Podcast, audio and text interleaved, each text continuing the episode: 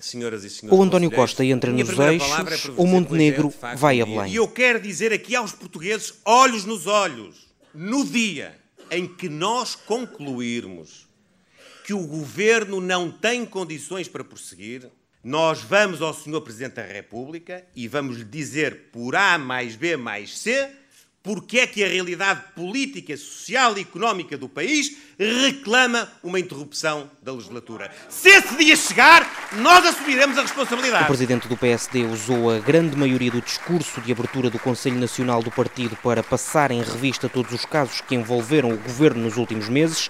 De Medina a Pedro Nuno, da Secretária de Estado do Tesouro à da Agricultura, são todos símbolos de um governo que diz ser diminuído. Mas há uma segunda oportunidade para António Costa. O PSD não exige eleições, pelo menos para já. A menos que isto seja completamente insuperável. Mas aqui nasce aquele que é o grande desafio que nós fazemos daqui ao Dr. António Costa. Dr. António Costa, esta é a sua hora.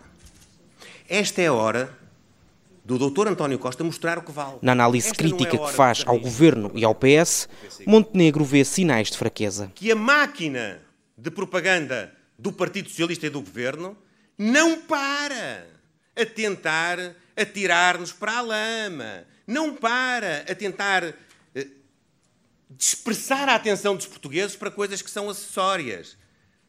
A máquina de propaganda do Partido Socialista associada a vários interesses que há na sociedade portuguesa que convivem bem com o poder do Partido Socialista e que têm medo que o governo mude em Portugal, essa máquina está viva. Mas eu quero dizer aqui aos portugueses: não me intimidam, nem intimidam o PSD. Nos Nós recados para dentro, pede ao PSD sangue frio, paciência e inteligência emocional.